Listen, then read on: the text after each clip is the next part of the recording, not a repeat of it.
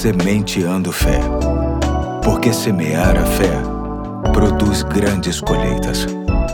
Olá, aqui é o Pastor Eduardo. Hoje é quinta-feira, dia 21 de abril de 2022, feriado de Tiradentes. E mais uma vez meu coração se alegra em poder contar com a sua companhia em mais um ponto da série Venham a Deus, que tem como texto básico Isaías 55, de 1 a 2, que diz. Venham todos vocês que estão com sede, venham às águas, e vocês que não possuem dinheiro algum, venham, comprem e comam. Venham, comprem vinho e leite sem dinheiro e sem custo. Por que gastar dinheiro naquilo que não é pão e o seu trabalho árduo naquilo que não satisfaz? Escutem, escutem-me e comam o que é bom, e a alma de vocês se deliciará na mais fina refeição. Hoje quero destacar com vocês a expressão: venham todos vocês que estão com sede, venham às águas. Pode parecer despretensiosa o fato da profecia se referir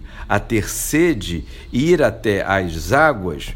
Mas aqui estamos diante de uma metáfora muito significativa em relação à pessoa de Deus e, mais especificamente, a pessoa de Jesus Cristo. Em alguns momentos na Bíblia, encontramos Jesus se revelando uma fonte de água que sacia a sede da alma. Foi isso que ele disse à mulher samaritana quando a encontrou à beira de um poço, conforme está registrado em João capítulo 4, 13 e 14, que diz: Jesus respondeu: Quem beber desta água terá sede outra vez, mas quem beber da água que eu lhe der, nunca mais terá sede.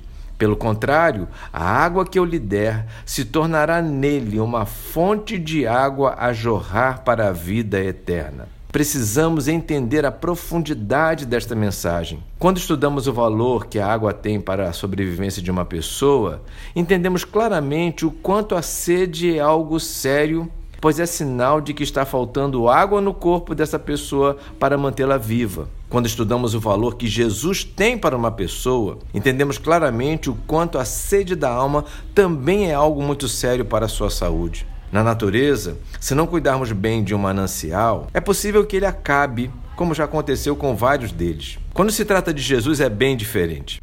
Como ele mesmo disse, ele se torna uma fonte inesgotável que vai nos abastecer por toda a eternidade. É por isso e muito mais que a sede da alma não pode ser saciada em nada e em ninguém além dele. Por isso, Caso você, sendo cristão ou não, sinta sede de amor, de sentido para a vida e de propósitos, busque a presença de Jesus em oração, tenha um momento de qualidade com a palavra dele e beba tudo que ele te oferecer. Hoje fico por aqui e até amanhã, se Deus quiser.